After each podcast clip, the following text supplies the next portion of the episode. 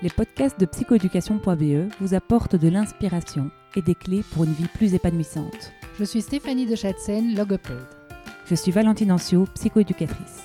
Ensemble, nous avons créé psychoéducation.be qui organise des événements dans les domaines de la psychologie et l'éducation. Vous trouverez toutes les infos à ce sujet sur notre site www.psychoéducation.be. Bonne, écoute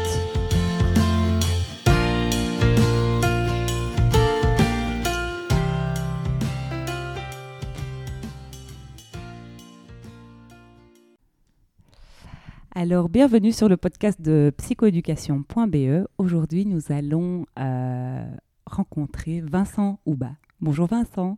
Bonjour Valentine. voilà, alors est-ce que tu pourrais te présenter en, quelques mots? Ton histoire, ton parcours Qui es-tu?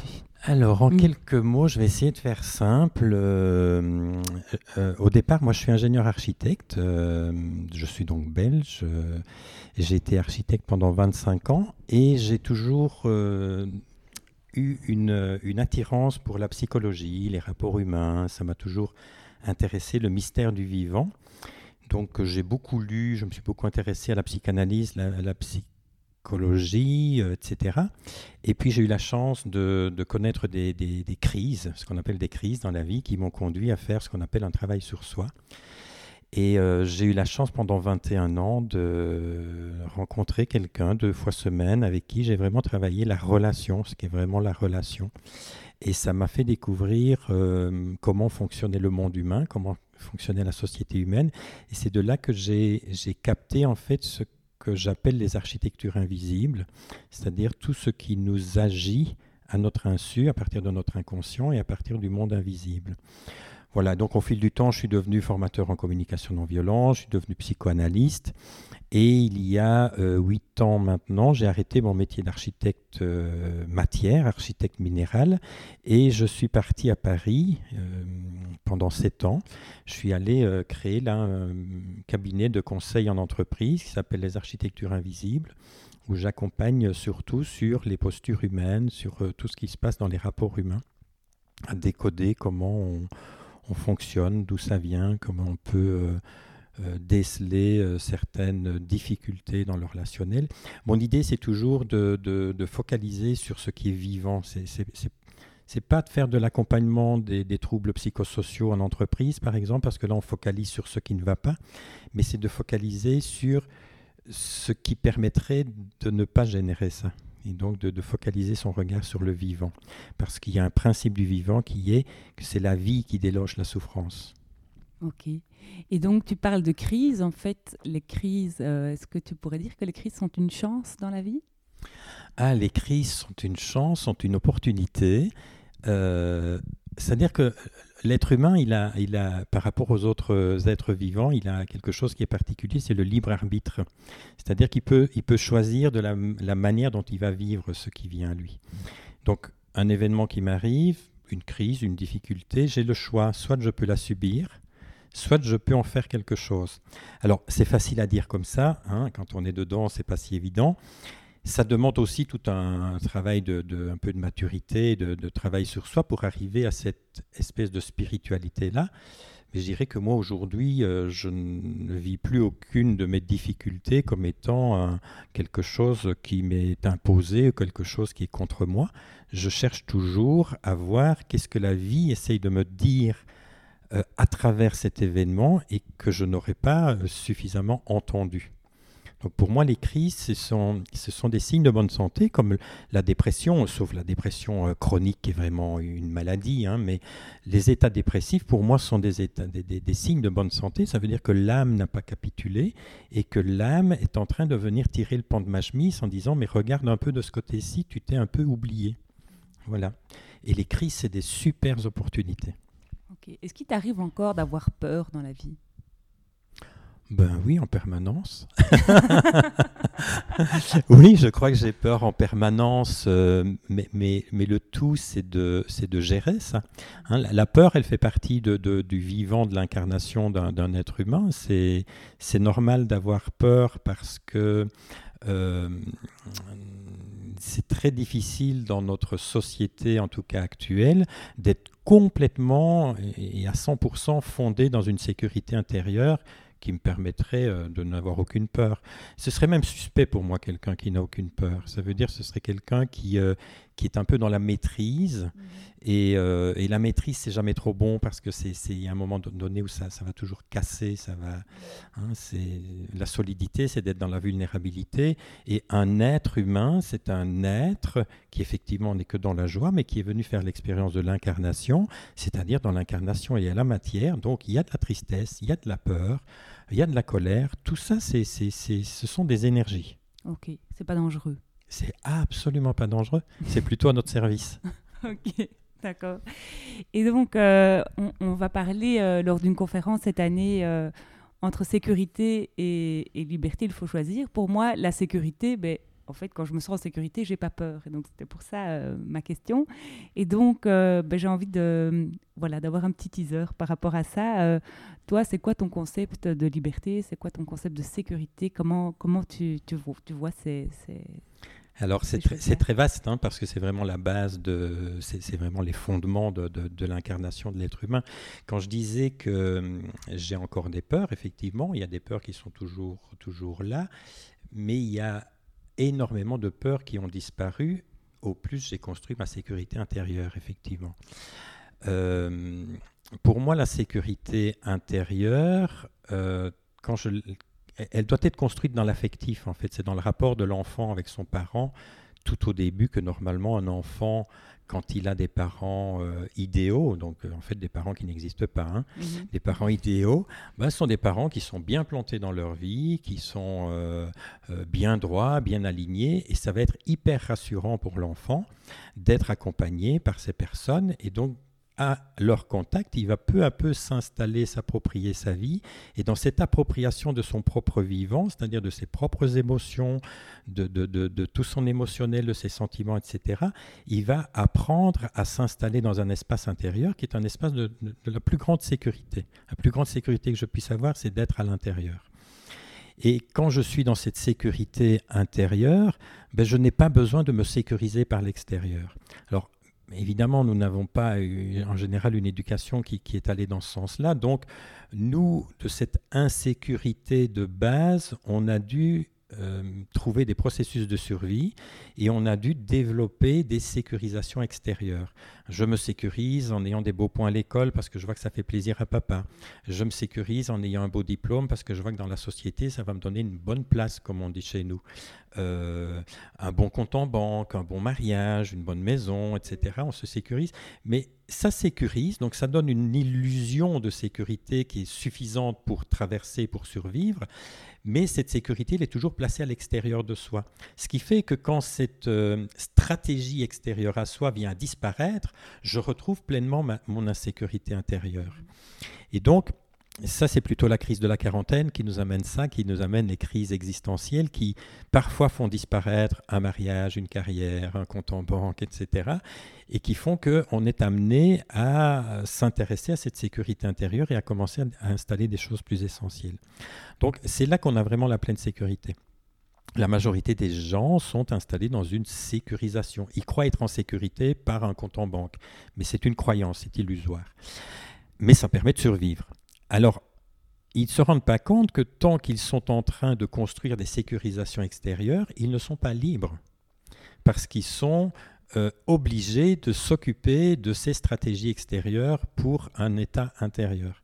Alors que quand je construis ma sécurité intérieure, ben là j'ai la vraie liberté de pouvoir choisir ce que je veux faire de ma vie. Et même choisir ce que je veux faire de ma vie, c'est pas que je peux tout choisir parce que je ne suis pas tout. Je suis unique, donc il y a mm. des choses que c'est pas mon truc, c'est pas ma, c'est pas ma fibre, c'est pas mon énergie. Et plus je vais m'approcher de ma sécurité intérieure et de mon espace intérieur, plus je vais me rapprocher de mon être et de ma mission d'être et de ce que je suis venu faire de manière unique et singulière dans le monde. Et ce ce que, j'appelle en général le, rapprochement du point d'acupuncture. De, plus en plus, je vais me rapprocher de qui je suis et ce que je suis venu faire et que personne d'autre ne peut faire à ma place. Ça, ça va aussi activer ma sécurité intérieure, de rentrer dans ce fait que personne ne peut me prendre ma place puisqu'il n'y a que moi qui suis moi. Et ça va me permettre de rentrer dans l'incarnation. Plus je, plus je vais rentrer à l'intérieur, plus je vais rentrer en incarnation. Et quand je suis dans l'incarnation, je rentre dans les limites. Hein. déjà, j'ai une limite qui est que euh, à ma naissance, ben, j'ai dû euh, venir habiter un corps physique qui est déjà un truc euh, cousu là assez étroit. c'est déjà une restriction. Et peu à peu, plus je vais accepter les limites, plus je suis libre. C'est un truc qui est complètement paradoxal. Mhm. Plus j'accepte mes limites, plus je suis libre. Parce que si je n'accepte pas mes limites, je suis toujours dans l'illusion de pouvoir faire des choses qu'en fait je ne peux pas vraiment faire. C'est vraiment, je prends toujours l'exemple d'un enfant qu'on emmène dans un magasin de jouets parce qu'il doit, voilà, on veut lui offrir un jouet. Quand il est dans le magasin, il veut, il, veut sortir avec le magasin, lui. Il ne peut pas choisir. Et tant qu'il ne peut pas choisir, ben, il ne pourra pas jouer avec le jouet qu'il aura mm. choisi. Et s'il ne peut pas choisir, ben, il va sortir les mains vides. S'il reste dans le magasin, il, a tout le magasin, mais il ne sait pas jouer avec tout en même temps. Et ça, c'est resté dans la toute-puissance de l'enfance. Et si je mets ça un petit peu plus loin, ben on voit ça par exemple dans la sphère relationnelle amoureuse, des hommes qui parfois euh, se marient, ont une femme, veulent une maîtresse et aimeraient que leur femme et leur maîtresse s'entendent bien ensemble. Et ça, c'est la toute-puissance de l'enfant qui veut tout le magasin de jouets. et pour moi, la liberté, c'est vraiment ça. L'ultime liberté, c'est de pouvoir choisir ma vie. Ok. Et, la sécurité, est-ce que c'est une confiance en soi plus d'un ordre spirituel? Est-ce qu'on pourrait euh, la qualifier comme ça, la sécurité dont tu parles? Oui, moi je la rapproche de plus en plus de ça parce que plus je, plus je plonge à l'intérieur, je me rapproche de mon être, je suis dans la spiritualité en dehors de toute religion. Hein. Mhm. je suis dans le sacré, mhm. vraiment dans, l'espace sacré. Et quand on est connecté au vivant, on est dans le sacré. Mhm. Et la sécurité dont je parle, elle est de cet ordre-là. La sécurité, sécurisation extérieure, elle n'est pas dans le sacré. Elle est dans mm. la matière, elle, est mm. dans le, elle est dans le pouvoir, elle n'est dans, elle est pas du niveau de, l'ordre du sacré. Elle n'est pas souvent non plus dans le cœur. Mm. Alors que ma sécurité intérieure, elle est complètement dans le cœur. Ok, et c'est le fait d'écouter vraiment ce cœur, ce que notre corps nous dit, vers où euh, ben, il nous porte. C'est vraiment ça la sécurité, faire confiance en soi, mais aussi faire confiance en la vie, euh, comme tu dis, qui finalement euh, nous guide assez bien si on l'écoute. Voilà. Voilà, c'est vraiment se mettre dans, dans ce processus-là. En même temps, de nouveau, il est facile d'en parler comme ça une fois qu'on a fait le chemin pour y arriver. Mhm. Mais il y a le chemin pour y arriver. Et le, le chemin, il ne se fait pas seul. C'est l'accès à la sécurité intérieure, elle se fait par la relation. Un enfant ne peut pas se faire tout seul. Hein. c'est grâce à la relation. Relation, ça veut dire relation, ça veut dire rapport à. Quand il y a un tu devant moi, alors le je peut se situer. Et ce qui va sécuriser un enfant, c'est de se situer. Parce qu'autrement, il est dans un, dans un grand tout. C'est vachement angoissant. Hein. Ce sont des mmh. angoisses existentielles, ça. Alors que quand il y a quelqu'un qui est, qui est un point fixe là dans mon environnement, alors je peux me situer. Et ça, ça commence à créer ma sécurité intérieure. En plus, quand cette personne qui est un point fixe est une personne qui est le cœur ouvert à m'accueillir, à choisir d'être là pour moi, à ne rien faire pour moi, mais à être là pour moi, mhm. là, je me sens en plus reconnu, vu, etc. Et ça, ça crée la confiance en moi. Quand je n'ai pas ça, ben, évidemment. Tu parles du parent, du parent là? Là, c'est le parent. Hein, Dans le cadre de l'enfant. Au, tout début, c'est ça qui aurait dû nous fonder. Mhm. Alors évidemment, quand on n'a pas eu ça, on est très peu à l'avoir eu de manière totalement adéquate. Ben, on trouve des issues de survie. C'est ce que j'appelle toutes les architectures invisibles, où je vais créer tout un processus de, de survie, un personnage de survie, mais que la vie va m'inviter à les revisiter à un moment donné. C'est comme si la vie me permettait le temps de survivre, d'avoir un espèce de personnage à habiter mhm. euh, pour me sécuriser. Mais à un moment donné, on vient me rechercher le costume et on me dit bon, maintenant, euh, je t'ai prêté ce costume, c'était pour survivre, mais maintenant, euh, il serait temps que tu t'y mettes, quoi, parce que l'idée, c'est pas de passer ta vie. Comment on fait pour s'y mettre? Eh bien, soit on a le réflexe, tout à coup, on a, on a la prise de conscience. Hein. on vient, on écoute un podcast, ou on vient à une conférence, ou ah. on, fait une formation, on lit un livre, on a tout à coup, un, ça fait tilt à l'intérieur. S'il n'y a pas cet éveil-là, ben, ce qui se passe, c'est que la vie, elle va s'en charger. Elle va m'amener une difficulté ou une crise ou quelque chose à vivre qui va un petit peu tenter de faire fissurer l'écorce et qui va essayer de, de, de, de me fissurer pour, peu à peu atteindre le cœur de, ce que je suis. Donc, je dirais, il faut, faut, vraiment effectivement faire confiance à la vie. Elle, elle sait toujours ce qu'elle mmh.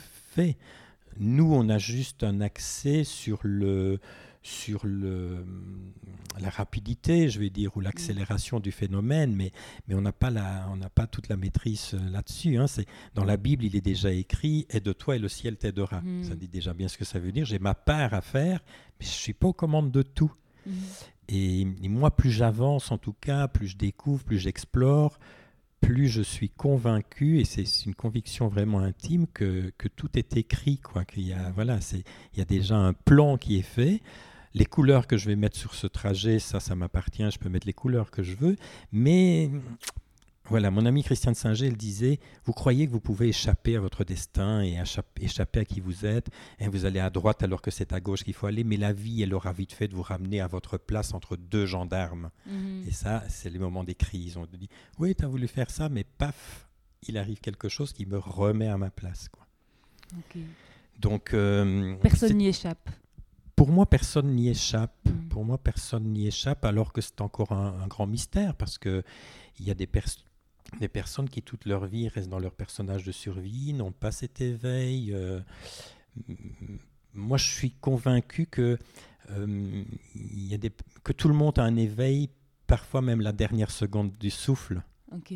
Parce que je ne crois pas qu'on puisse partir sans avoir eu le, le petit, voilà et que tout a un sens. nous, on a une tendance, à, partir de notre vision, de notre éducation, de voir par exemple euh, une maladie ou une mort comme étant un échec, ou euh, j'entends même des gens qui disent ah, mais pourtant cette personne, elle faisait tellement de développement personnel, comment ça se fait que ça lui arrive? Mais, mais, mais qui serions-nous pour dire qu'on peut éviter notre destin? Peut-être que quelqu'un qui vit euh, quelque chose de difficile, c'est peut-être sa propre résolution d'âme qui est en train de se passer, c'est sacré. Nous n'avons pas à juger le chemin des uns des autres ou les, les, cheminements ou, ou, qui, ou, les événements qui leur arrivent. On a juste à pouvoir les accompagner euh, sur leur chemin. Et tu penses qu'il ben, y a des, gens qui sont plus chanceux que d'autres? Alors après, tout ça évidemment relatif parce qu'en fait, on n'est jamais vraiment complètement dans les chaussures de, tout le hmm. monde, mais, mais c'est vrai qu'on peut quand même observer qu'il y en a qui vont cumuler des cancers, des, hmm. euh, des, je sais pas moi, des faillites, euh, en hmm. tout cas, voilà, des, malchances. Est-ce que tu penses que ça, c'est c'est pas de bol ou, ou euh, ou en fait des crises qui sont nécessaires en disant ben là tu t'es gouré de chemin, tu t'es gouré de chemin parce qu'il y a un côté un peu culpabilisant aussi alors du coup dans, dans, ces, dans, ces, crises. Exactement et ça c'est un sujet très délicat évidemment. Je ne mm. voudrais pas être dans la généralité absolue de mm. dire euh, comme certaines approches de développement personnel ou de certaines médecines alternatives qui veulent toujours avoir la raison de toute chose. Mm. Effectivement, il y a des maladies qui sont des maladies psychosomatiques, il y, a, très très très souvent un sens, mais moi je dirais qu'il y a un sens à 99% et laissons 1% de mystère. Parce que euh, nous n'avons pas la réponse absolue. Et effectivement, ce serait hyper culpabilisant de dire ben, un cancer du sein, ça veut dire euh, maman machin ou papa bazar. C'est tellement réducteur, ça. Mm. Et il faut juste savoir que ça existe, qu'effectivement, il peut y avoir un sens et que notre chemin, c'est de chercher du sens, en fait, mm. quel qu'il soit. Mm.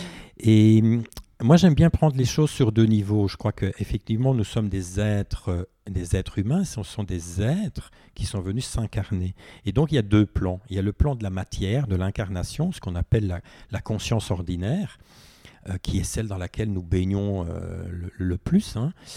Et puis il y a un plan qui est plus spirituel, plus élevé, qui est plus le niveau de l'être, l'être plutôt désincarné, lui. Sur le plan de la conscience ordinaire, de l'incarnation, de la matière, la vie est très injuste. Mhm. On n'a pas le même patrimoine génétique, on n'a pas le même patrimoine. Il y en a qui vivent euh, des choses horribles, il y en a qui vivent avec des, des, des, assiettes en argent. Euh, mhm. enfin voilà, c'est hyper. Du point de vue de la conscience ordinaire, la vie est très injuste. Mhm. Et si je ne l'accepte pas, ben, je vais souffrir toute ma vie. Si je me mets sur un autre plan, sur un autre plan, la vie est très juste parce qu'elle donne à chacun ce qui est là euh, au service de l'évolution de son âme. Alors c'est très délicat de dire ça parce qu'on pourrait dire ah ben dis donc quelqu'un qui se tape des cancers il n'est pas très évolué. Ce n'est pas mon propos. Mhm. C'est vraiment pas ça. C'est vraiment. Il faut sortir absolument de ces jugements, d'être plus ou moins avancé. Ça, c'est encore de l'ancien paradigme, de l'ancien monde qui trouve que ah, je suis plus avancé que toi, je suis mieux, j'ai plus de points, j'ai plus de ceci, de cela. Ça, c'est l'ancien monde. Ça. Il faut vraiment qu'on ouvre son cœur à dire mais on est chacun sur notre chemin d'âme avec des, des, des, des, âmes qui sont plus, euh, qui, qui, ont plus de, de bagages que d'autres, qui ont déjà vécu plus d'expériences que d'autres. Se pourrait-il même que, que, celles qui ont le plus de difficultés dans l'incarnation aujourd'hui sont celles qui ont peut-être le plus de, de, cheminement parce que on leur donne à travailler les derniers gros morceaux? Mm. Euh, voilà, moi j'aime bien voir les choses comme ça. C'est que chacun euh, est dans une justesse et une justice par rapport au plan de la vie, quoi et que c'est nous, dans notre incarnation un peu étriquée, qu'on a tendance à dire ça c'est bien, ça c'est mal. Et ça, ça vient aussi beaucoup de notre éducation, de notre éducation qui est basée sur le bien et le mal, mm. et non pas sur le bon ou le moins bon, l'agréable, le désagréable. Hein, c'est le bien, le mal. Mm. Être malade, c'est mal. Être dans la joie, c'est bien. Mm. Mais non, parce que moi, je connais des gens qui ne sont que dans la joie et ils font complètement l'impasse sur plein de pans de leur vie vivante dans de la colère et de la tristesse. Donc, euh, c'est très réducteur, hein, la, mm. façon dont, on voit les choses. Donc, c'est ça aussi que j'aime bien, cet éclairage des architectures invisibles, qui va un peu lever le voile aussi sur tout ça et montrer tout le plan invisible de nos vécus visibles. Mm-hmm. Ok. En tout cas, j'aime euh, j'aime ce que tu dis. Donc finalement, c'est d'accueillir et d'accepter qui nous sommes et les épreuves que la vie euh, nous apporte, qu'elles sont en tout cas source d'évolution pour nous. Euh, qu'on est tous équipés pour pouvoir faire face à ça, si on s'écoute profondément à l'intérieur de soi, qu'on écoute notre cœur, qu'on écoute notre corps. On a tous en nous, quel que soit notre statut social, euh, notre portefeuille de propriété, notre compte en banque, toutes nos sécurisations. En tout cas, on a tous accès à cette sécurité intérieure, que ça c'est vraiment important de pouvoir aller écouter ça profondément et que euh, aucune émotion n'est dangereuse, ni la colère, ni la mhm. peur. C'est une boussole qui nous permet de comprendre les énergies qui nous habitent. Donc ça aussi, je trouve que c'est vraiment porteur comme message. Et que, euh, voilà, il y a deux niveaux. Il y a le niveau, euh, euh, j'ai envie de dire terrestre, mais c'est un petit peu ça, comme ça que je le vois. Ah, donc le niveau terrestre, mhm. voilà, qui est un peu, je dirais, le, le, niveau de base. Et mhm. puis si on veut en tout cas avancer dans la vie, ben de s'élever à cette, cette spiritualité, s'élever finalement à, ce que les énergies, ce que, ce que la vie nous apporte. Hein. Je pense mhm. que quand j'étais petite, j'aurais appelé ça Dieu. Aujourd'hui, on n'ose plus. Mais oui, c'est vrai. mais mais c'est vraiment ça, de, en tout cas d'écouter son intuition, c'est un peu ça. Euh, alors là, ben, en fait, beaucoup de choses s'alignent et, euh, et en fait, on n'a plus peur. C'est un petit peu ça Exactement, mm. exactement. Et c'est aussi dans, dans, dans, notre vie euh, en communauté, je dirais, dans, dans notre humanité, c'est d'apprendre aussi à, changer un peu notre regard. C'est-à-dire que tout être humain a au minimum un cœur et un être. Mm-hmm. Et moi, il y a des personnes, effectivement, que j'ai parfois du mal un peu à encadrer, hein, notamment certaines personnes publiques euh, que, ou politiques euh, que j'ai un peu du mal à encadrer parfois. Et je me force toujours à essayer parfois de, passer quelques minutes juste à les regarder, à essayer de me connecter. Je me dis, mais derrière cette façade, il y a un être, et peut-être que lui-même ne le sait pas, peut-être que lui-même l'a oublié, mais il y a un être. Et s'il n'y a pas quelqu'un qui, a, qui, a, le frôle ou qui, qui regarde cet être, peut-être que cet être ne s'éveillera jamais. Et il n'y a même pas à aller frapper à sa porte et à l'éveiller. C'est juste, nous avons le pouvoir par notre regard énergétiquement d'éveiller l'autre à son aide par le regard que je lui porte. Je peux porter un regard critique et accusateur et dévastateur, de, malédiction, mais j'ai le choix, si j'ai un minimum d'éveil, de porter un regard de bénédiction, de dire ok, cette personne, elle m'emmerde profondément là dans cette mhm. incarnation, mhm. et en même temps, il est aussi à l'œuvre sur quelque chose. Se pourrait-il qu'il soit sur mon chemin pour éveiller une plus grande compassion chez moi mm. Se pourrait-il qu'il soit dans le monde pour éveiller le monde à, créer de nouveaux espaces euh, communautaires mm-hmm. hein, euh, On accuse beaucoup Trump, mais peut-être que Trump, il est juste dans une mission aussi euh, dans le monde pour nous éveiller à, plus grand, nous. Mm. On, peut, on peut au moins poser ce regard. Ce qui ne veut pas dire laisser tout faire, et devenir des moutons, mais au moins activer cette partie subtile. Moi, je crois de plus en plus, surtout à l'heure actuelle, dans tout cet effondrement qui est en, cours dans, le monde et dans l'humanité, je crois à la à l'importance, effectivement, il faut, gérer les urgences sur le terrain, mais à l'importance aussi de créer des espaces dans le subtil où on crée des, taux vibratoires d'énergie qui portent l'amour. Euh, qui portent l'amour, comme on le faisait dans le temps dans les monastères, tous ces gens qu'on a jugés inutiles parce qu'ils faisaient rien dans le monde, se pourrait-il que ces personnes aient sauvé le monde parce qu'elles ont préservé des espaces d'amour sur Terre? Et ça, du coup, concrètement, au quotidien, comment est-ce qu'on peut faire pour augmenter ce taux vibratoire d'amour? Alors, il y a plein, plein, plein de façons. Celle qui me vient en tête la plus facile, c'est la méditation. Alors, ce n'est pas nécessairement la plus facile pour tout le monde, mais mm. c'est la plus courante. Je veux dire, faire de la méditation. Mais il y a plein de, plein de façons de faire de la méditation. Euh, ça peut être de passer du temps à regarder un paysage, un arbre. Ça peut être quand je vais me balader en forêt, plutôt que de, de, de, tourner en boucle tous mes problèmes en me baladant, c'est de m'arrêter, de regarder l'arbre, d'entrer en connexion avec cet mm. être vivant. C'est de, de, créer de la relation, c'est de regarder les nuages, de regarder un coucher de soleil, d'écouter de la musique, de boire un bon vin. C'est Notre incarnation nous a donné des moyens mm. justement de, vivre ça, qui sont nos sens et nos mm. sensations, et de rentrer dans le ressenti, parce que la seule réalité, la seule vérité dans cette incarnation-ci, c'est ce que je sens. Ce que je sens, c'est irréfutable. Et la difficulté, c'est d'arriver au discernement entre ce que je sens et ce que je pense, ou ce que je sais. Parce que parfois on pense et du coup on sent. Oui, et parfois, et parfois on pense sentir. c'est vrai, c'est vrai. Mais donc on augmente le champ vibratoire euh, euh, dans l'univers en, observant un arbre. donc en fait, moi, c'est quelque chose qui me fait du bien, en effet, de regarder les nuages, d'observer de, euh, une fleur. Mais donc, ça me fait du bien à moi, mais en plus, ça fait du bien au monde, c'est ça Bien sûr, ça fait du bien parce que quand moi, je monte mon taux vibratoire, je crée dans mon environnement une harmonique. Alors, il y a d'autres moyens, hein, si je veux vraiment m'en occuper euh, un peu plus sérieusement. Il y a des pratiques, hein, il y a, dans, des, il y a des, des, des, pratiques euh, ancestrales, etc. Réciter des hommes, réciter des mantras, euh, faire des choses comme ça, prier, etc. Il y a plein de manières de, de monter son taux vibratoire.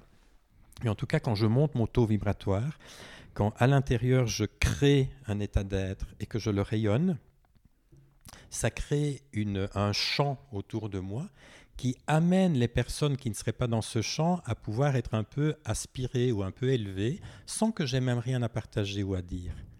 Moi, je, je, me rends compte que dans mes environnements, avant, j'étais assez vindicatif à essayer de convaincre, à essayer de dire, expliquer, et maintenant, de moins en moins. Quand je vois quelque chose qui ne me plaît pas, je suis dans un dîner ou quoi, je, je respire, je me mets à l'intérieur, je me dis, allez, je crée de l'amour, je rayonne de l'amour, ou je crée de la sécurité, je rayonne de la sécurité. Et j'ai eu quelques expériences dernièrement où j'ai vu que des, des choses dont je me serais occupé avant dans mon environnement, notamment familial, étant donné que je suis formateur en communication mm. non violente, quand même, j'aurais fait de la médiation avant. Mais, mais, mais c'est quoi le pouvoir que je prends en faisant de la médiation entre deux personnes qui ont un conflit devant moi qui ne me concerne pas nécessairement? Hein. Mm. C'est de la prise de pouvoir, ça. Alors que moi, quand je rayonne mon, mon, taux vibratoire, ça peut les amener. Et j'ai vu des résolutions se faire sans que j'ai un mot à dire, en fait. Et ça, ça me donne énormément d'espoir. Ah oui, c'est merveilleux. Donc, si tout le monde fait ce job-là, ben, euh, Voilà. Christiane Singer disait, vous vous rendez compte, si, si, si nous disions oui à l'ordre de l'amour, mais vous vous rendez compte, mes amis, quelle révolution ce serait sur Terre. Ce serait à peine supportable. Mm. Et je crois que c'est vrai. Il ne faut pas qu'on le fasse trop vite, sinon ça va, on va, on va pas survivre. Ça va être trop d'un coup. bon, bah, ça donne envie d'essayer quand même, malgré tout. ok, bah, je te propose de, de conclure là-dessus. Euh, bah, disons oui au règne de l'amour. Hein. Moi, je trouve que c'est, en tout cas, c'est un bon début euh, d'essayer. Et merci beaucoup euh, pour, pour ce partage très riche à, à, tout point de vue. Merci, pour ce bon moment, Valentine, et, et, au plaisir de nous retrouver avec un plus vaste public. oui.